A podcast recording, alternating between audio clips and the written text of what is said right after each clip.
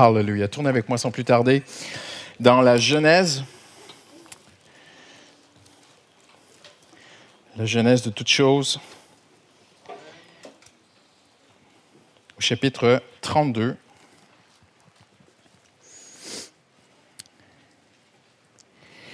Et euh, je veux poursuivre sur la, la pensée de la semaine dernière.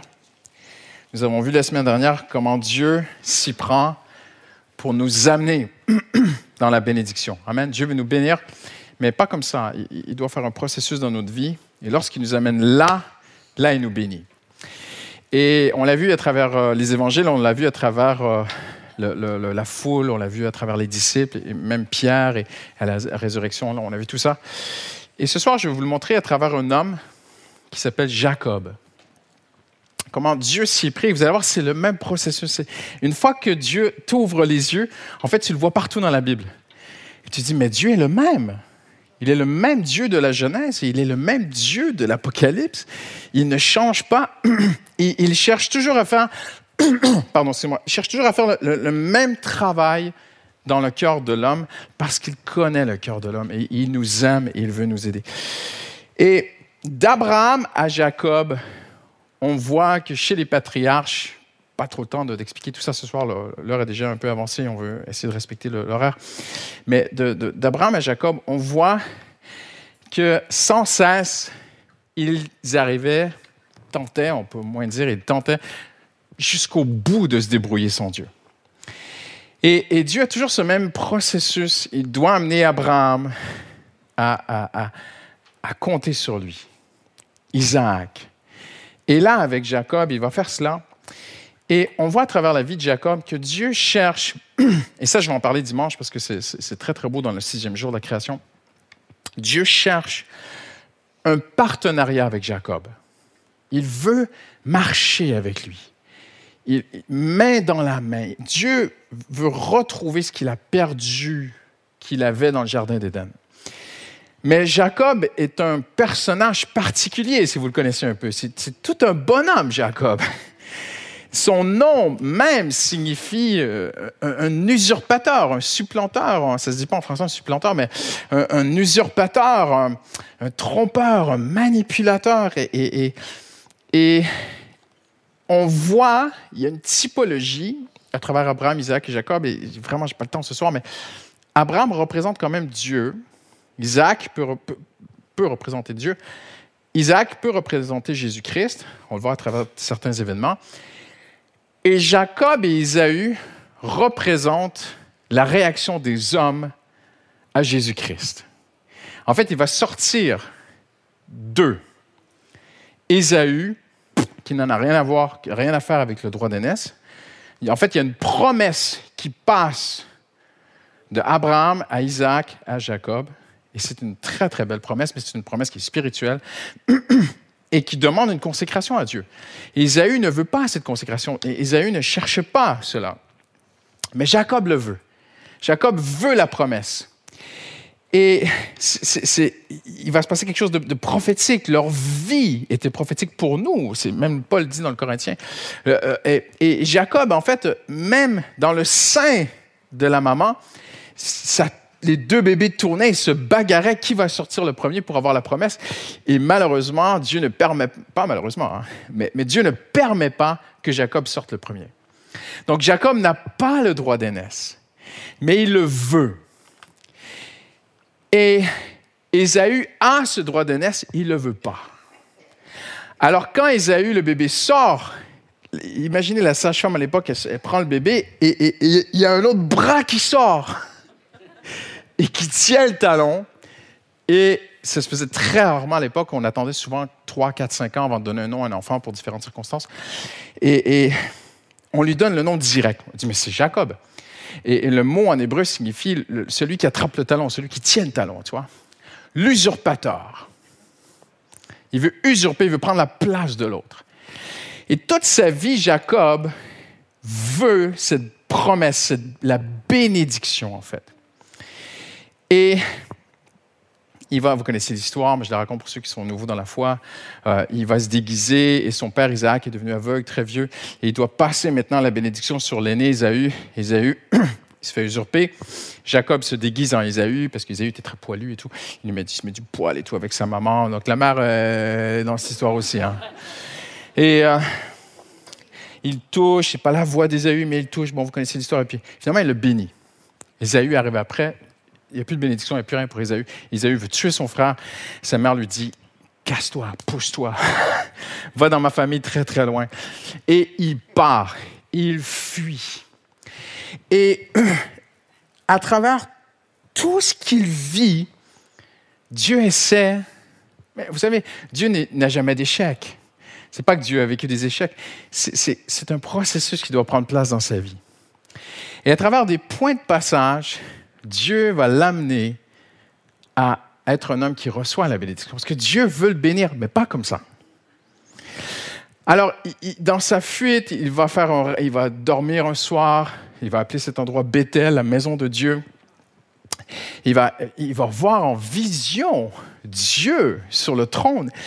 Et Dieu lui dit dans cette vision, je suis avec toi. T'imagines, tu, tu, tu, tu, te lèves ce matin et cette nuit, tu as eu Dieu en vision qui te dit, ne t'inquiète pas, je suis avec toi.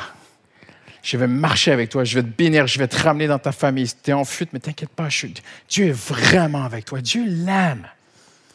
Vous savez ce qu'il répond à Dieu? Il dit, OK, si Dieu me donne ceci, s'il me donne cela, s'il me donne ceci, s'il me donne cela, s'il me donne ceci, s'il me donne cela, s'il me donne ceci, s'il me donne cela, alors il sera mon Dieu. C'est un businessman. Comprenez-vous? C'est un usurpateur. Et même, il deal avec Dieu. C'est quand même assez impressionnant comme bonhomme. Mais Dieu l'aime. Et, il va, même si Dieu lui, lui parle en vision, il va continuer à en faire à sa tête.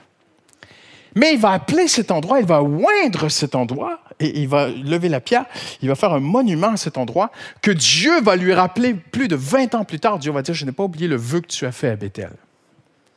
Parce que je te prends au sérieux. Et le mot Bethel veut dire la maison de Dieu. Ne sommes-nous pas ainsi parfois? On vient dans la maison de Dieu, Dieu nous parle, Dieu essaie de nous toucher, mais on deal avec Dieu. Seigneur, il y a encore ça dans ma vie, mais euh, tu seras. Je vais mettre ma confiance en Dieu si j'ai ce poste, si j'ai cet appartement, si j'ai ce gars là-bas, Seigneur, tu seras à l'éternel. Seigneur, si je peux me marier. Seigneur, si j'ai cinq enfants. Seigneur, si ceci, si cela. Alors, Seigneur, tu seras. Est, franchement, soyons clairs. On est tous un peu comme Jacob. Et à travers sa vie, à travers tout ce qu'il va vivre, quand même, Dieu va l'amener chez Laban et Dieu va leur faire prospérer.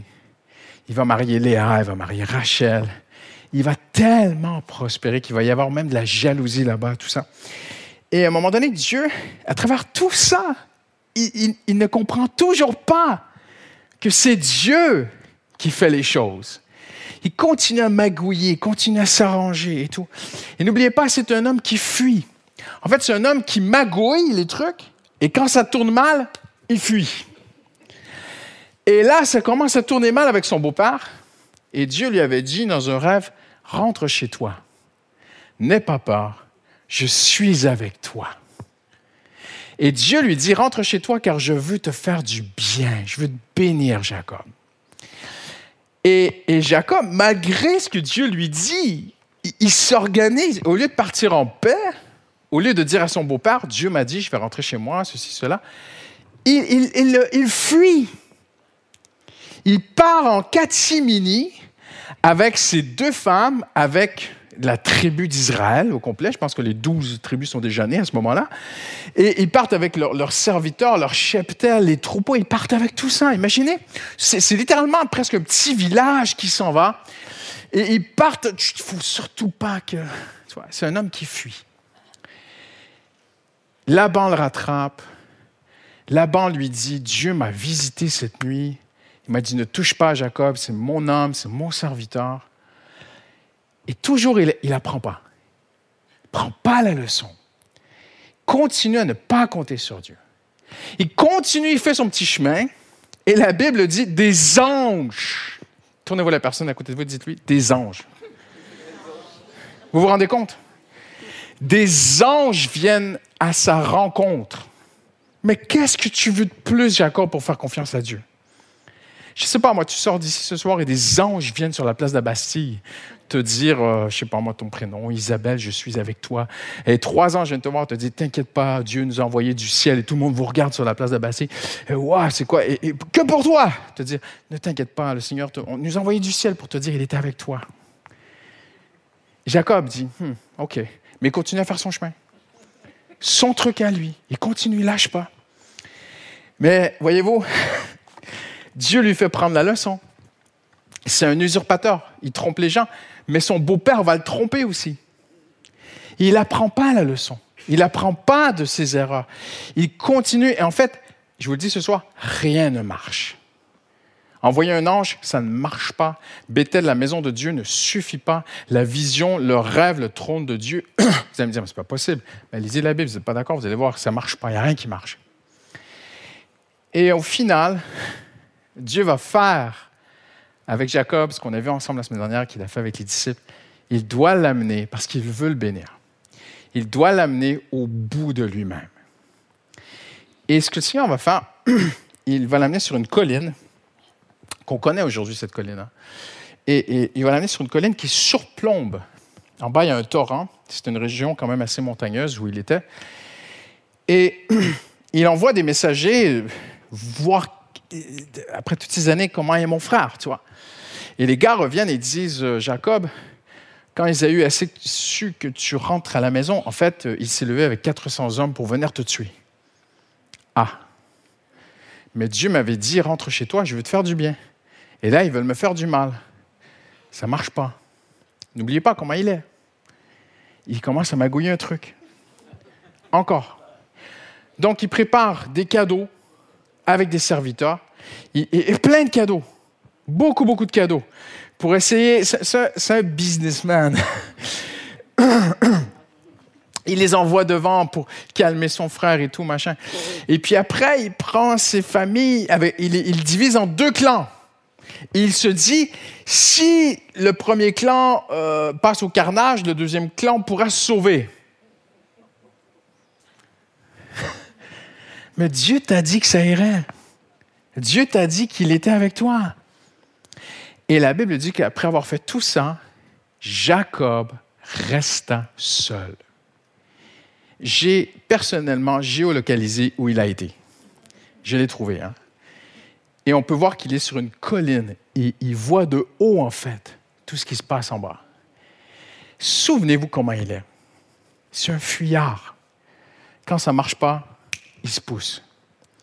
Alors, vous savez, ce n'est pas écrit dans la Bible. Voici mon interprétation. De toute façon, quand on est pasteur, on est payé pour être, pas payé, mais bon. notre appel, notre ministère, c'est d'interpréter la Bible. On se comprend. Et Jacob, pour moi, il est en train de se dire, si en bas, il s'entretue, moi, je, pars. Je refais ma vie, je trouverai une autre femme et tout, voyez-vous. Et combien d'entre nous, on est comme ça? On a toujours un plan B. Seigneur, aide-moi, Seigneur. Et Jacob, ce soir-là, va faire une prière. Il va dire, Seigneur, tu m'as dit, retourne chez toi et je te bénirai. Mais là, ils viennent, ils veulent me tuer, Seigneur. Mais après avoir prié, il fait tous ses plans. Vous voyez ce que je veux dire? Il prie, mais il ne croit pas que Dieu répond. Et il se passe quelque chose ce soir-là. Un homme vient le visiter on ne sait pas comment ils se sont euh, rencontrés parce que la Bible va dans le vif du sujet. Elle dit qu'ils se sont bagarrés et que cet homme était Dieu. En fait, c'était l'ange de l'Éternel. Le prophète Osée dit qu'il s'est bagarré avec Dieu et le texte de Genèse 32 nous dit qu'il s'est bagarré avec, avec l'ange de l'Éternel. Donc, nous comprenons que c'est Jésus dans l'Ancien Testament. Tout ce que je vous dis ce soir est théologiquement vrai. Jésus, ce soir-là, est passé par là. Toute la vie de Jacob avait comme objectif cette nuit-là. C'est cette nuit-là qui allait tout changer, qui allait le changer. J'ai bien aimé la pensée du pasteur JB dimanche parce que c'était centré sur Jésus. Et ce qu'on découvre, On ne sait pas, donc on, on peut imaginer. Comment Jésus était vêtu, je ne sais pas. Qu'est-ce qu'ils se sont dit? Nous ne savons rien. Mais Jacob a vu dans cet homme la solution à tous ses problèmes. Il l'a vu. Parce qu'en fait, on sait que cet homme cherchait à partir. Il lui dit, il dit, laisse-moi partir. On se souvient de, des disciples d'Emmaüs et Jésus voulut continuer. Ah, hein? Dites avec moi, ah, ça commence à résonner. Hein? Voyez-vous, parfois le Seigneur fait semblant de vouloir continuer. Il veut voir à quel point on le veut. Et les disciples d'Emmaüs le pressèrent de rentrer chez eux et il s'est laissé inviter. Jésus est comme ça. Et là, on sait que Jésus, en fait, veut continuer. Et Jacob, peut-être qu'il est. Pour moi, Jésus ne peut pas être autre chose que ce qu'il est. Euh, il était le même hier, aujourd'hui, éternellement. Donc, il est glorieux. C'est une personne glorieuse. Est-ce qu'il a caché sa gloire? Je ne sais pas. Est-ce qu'il était vêtu de... Est-ce qu'il était brillant dans la nuit? Je ne sais rien. Mais quelque chose émanait de cet homme qui a fait que Jacob a vu en lui un autre homme. Et Paul va dire que le premier homme, Adam, est un être vivant, mais le dernier homme, Jésus-Christ, est un être vivifiant. Et cet être vivifiant ce soir-là est passé par là. Et Jacob a vu, il, a certainement ressenti la présence de Dieu. Il a senti quelque chose. Il, y avait quelque chose émanait de lui.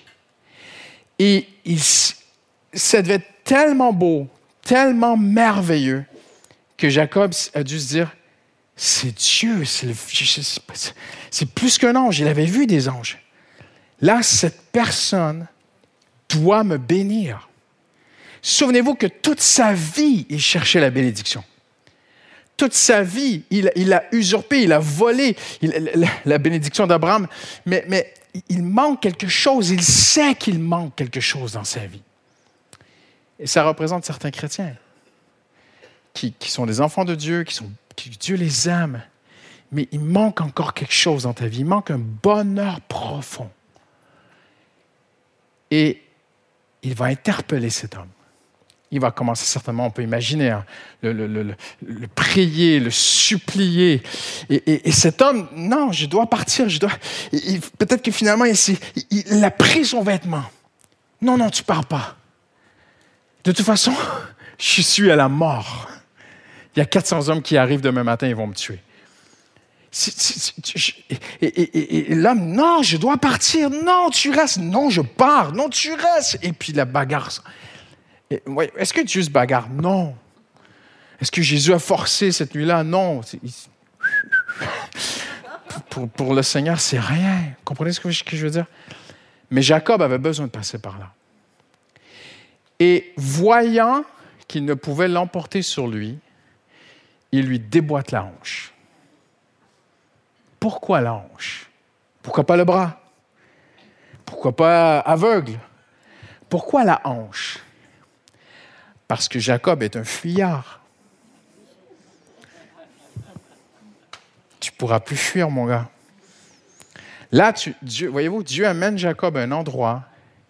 C'est moi qui va t'aider ou tu meurs. Parce que Jacob avait un plan. Si Dieu ne me répond pas à ma prière, et que la bagarre s'enclenche en bas demain matin, moi, je, fuis, comme j'ai fui toute ma vie. Je vais continuer à faire ce que j'ai appris à faire. Et, tu as appris à faire des choses dans la vie. Peut-être que ta mère, peut-être que ta famille, peut-être que dans ton quartier, d'où tu viens, c'est comme ça qu'on fait les choses. Et même peut-être ta simple personnalité, c'est inné, c'est instinctif, c'est qui tu es, c'est ta nature propre à toi. Tu, tu, fais les choses, ça va pas, tu, tu fuis, tu changes de mariage, tu changes d'église de boulot, de ceci, de ça. Ça ne marche pas, je, m'en vais. Et Dieu aime Jacob. C'est la hanche qui va toucher pour qu'il ne court plus, qu'il ne fuit plus. Et là, on a un homme au sol. Et regardez la scène. Cet homme est au sol et Dieu lui répond, laisse-moi partir. Donc, je ne sais pas, moi, je me suis mis en tête qu'il est encore en train de tirer le, le vêtement de Jésus. Il ne le lâche pas. Et là, il va répondre, le Seigneur lui dit, laisse-moi partir. En fait, il n'a plus de force physique pour retenir le Seigneur. Mais il a ce que le Seigneur cherchait, un cœur. Un cœur qui veut Dieu. Et le Seigneur lui dit, laisse-moi partir. Et j'aimerais te dire ceci ce soir, Dieu ne cherche pas la force physique de tes prières. Dieu cherche la force du cœur. Dieu ne cherche pas la formule de tes prières. Dieu cherche les tripes, comme on dit. Il prie avec ses entrailles, du fond du cœur. Et Jacob dit à Dieu, je ne te laisserai pas partir, que tu m'aies béni. Tu me bénis ou je meurs. Et quand Dieu peut amener un homme là, il le bénit. Et le Seigneur se retourne. Il dit à Jacob, quel est ton nom? Croyez-vous que Dieu connaissait son nom? Mais oui. Pourquoi il lui demande son nom? Parce que son nom, c'est son identité. Imaginez la honte. Quel est ton nom? Euh, usurpateur, voleur, menteur, trompeur? Quel est ton nom, toi? Seigneur, je suis, je suis un magouilleur. Toute ma vie, je m'en suis sorti seul. J'ai toujours arrangé des trucs pour m'en sortir. Et parce qu'il le confesse, le Seigneur lui répond, je vais changer ton nom. On t'appelait usurpateur, magouilleur, trompeur, voleur, tout ce que tu veux. Celui qui s'arrange toujours, celui qui trouve toujours une façon de s'en sortir. Je vais changer ton nom. Tu vas t'appeler prince avec moi. Avec Dieu. Souvenez-vous ce que je vous ai dit au début. Dieu cherchait un partenariat avec Jacob il va l'avoir là. Prince avec Dieu.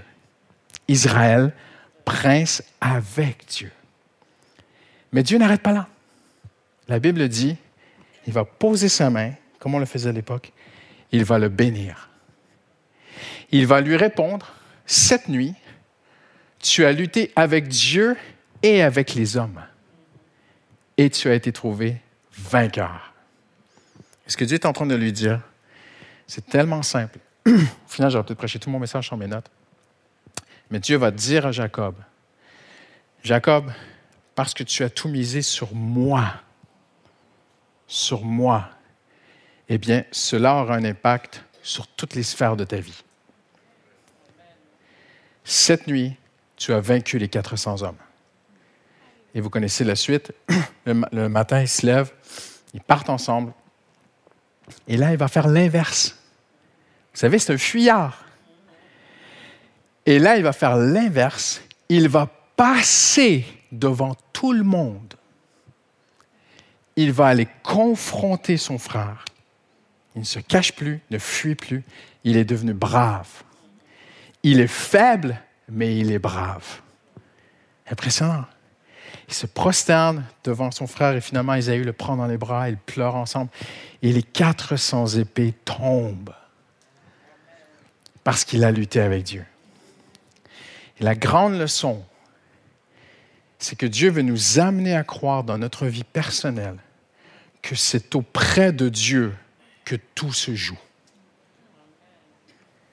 C'est entre toi et Dieu que tes finances, ton mariage, ton avenir, ton ministère, ton appel, tes dons, ton talent, tes chutes, ton mauvais caractère, les, choses du monde qui peut-être t'attire, tes rechutes, tout, tout, tout, tout, toute ta vie se joue auprès de Dieu. Tu as vaincu les hommes cette nuit, Jacob.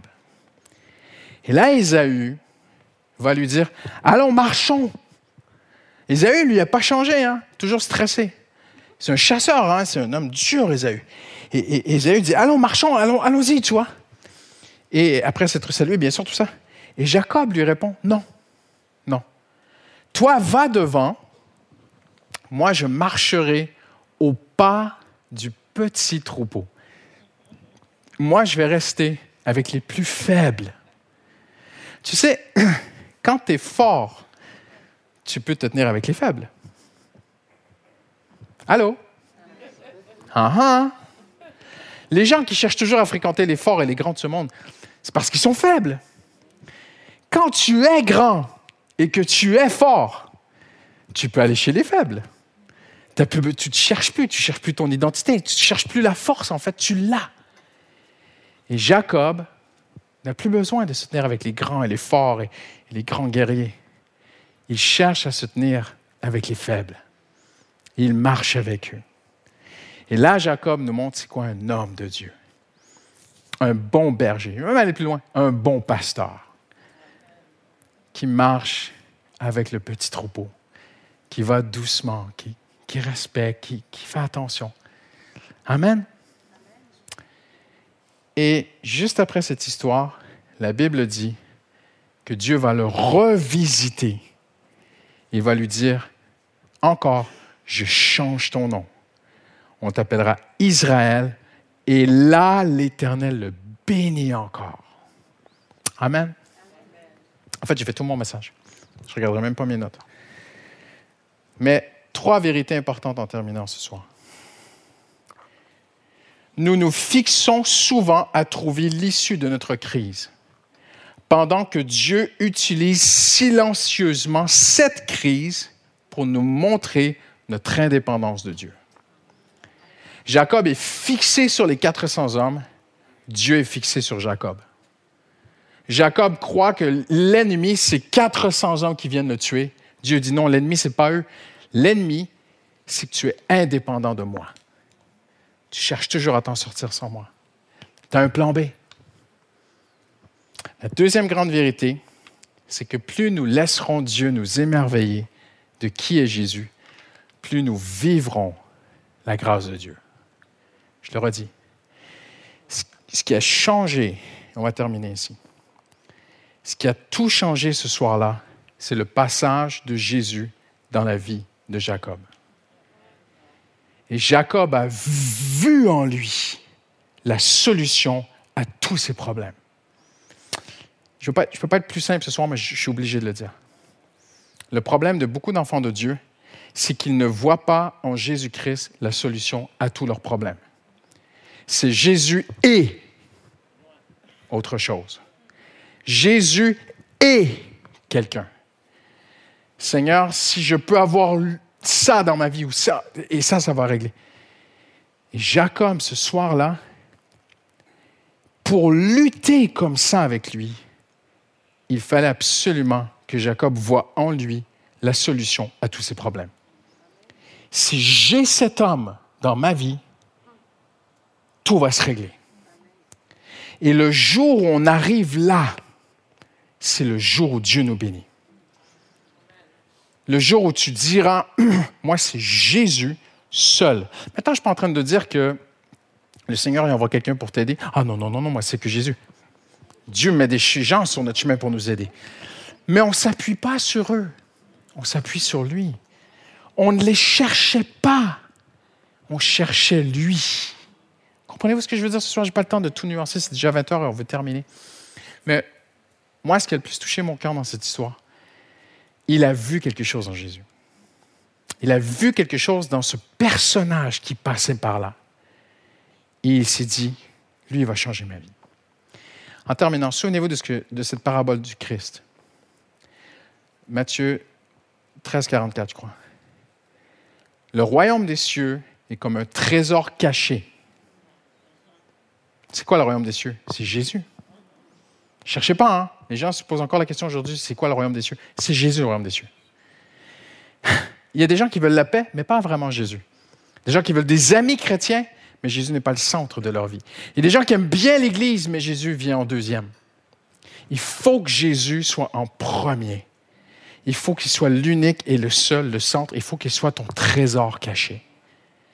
C'est l'histoire d'un homme qui a trouvé un trésor caché. À l'époque, on cachait l'héritage, les gens qui, ne pouvaient pas se payer des gardes cachaient leur, fortune, leur héritage.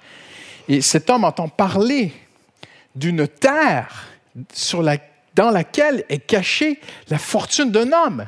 Et cet homme est décédé. Là, tout ce que je vous dis, c'est vérifiable. Cet homme est décédé et la seule façon d'aller toucher cet or, ce sac d'or, ce, ce coffre au trésor, quelque part qu'il a laissé, c'est d'acheter la terre. Alors il va, il creuse. Il creuse, il creuse, il creuse, il creuse. Et à un moment donné, il tape dans le truc. Et puis, non, c'est un caillou. Mais il lâche pas. Et à un moment donné, il creuse, il creuse, il, tape dans le truc. Il se met les mains dans la terre et il sort de l'or.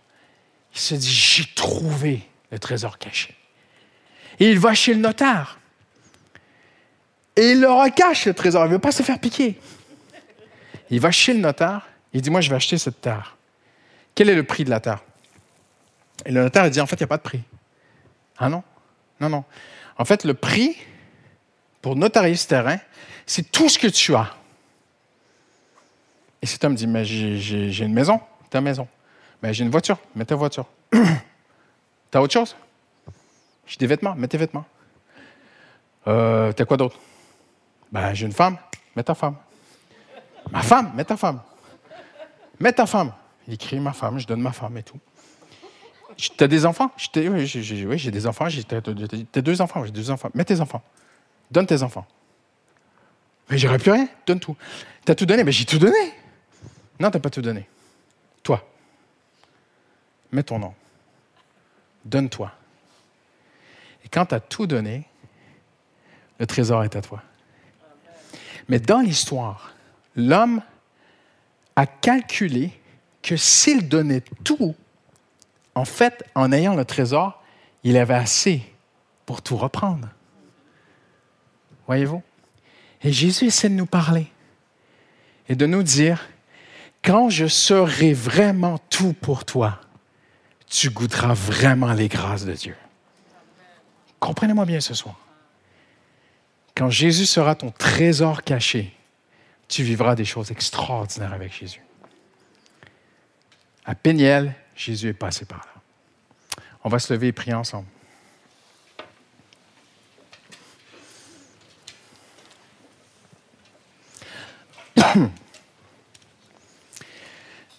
Seigneur, nous voulons te dire ce soir que tu es tout pour nous, Seigneur.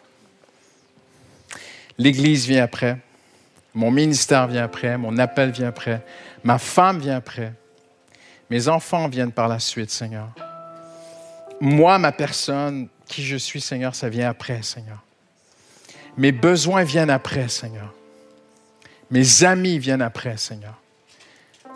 Dis-lui ce soir, Seigneur, tu es tout pour moi, Seigneur. Tu es Jésus qui passe à Péniel. Et je veux me saisir de toi, Seigneur. Et Seigneur, nous terminons avec cette pensée qui, vient sur mon cœur de Paul, qui dit aux Philippiens, je ne l'ai pas encore saisi. Je, n'y suis pas encore. Mais lui m'a saisi. Alors je veux le saisir. Seigneur Jésus, il y a encore tellement de choses à aller chercher en toi, Seigneur. On a encore tellement besoin de marcher avec toi, Seigneur. De te voir au quotidien. Alors, Seigneur, alors qu'on se sépare ce soir pour rentrer à la maison, j'ai une simple prière pour mes frères et sœurs. Que tu sois tout pour nous, Seigneur. Qu'on puisse arriver au point où Jacob est arrivé. on fixe nos yeux sur Jésus et on dit, Seigneur, si je t'ai toi, j'ai la réponse à tous mes problèmes.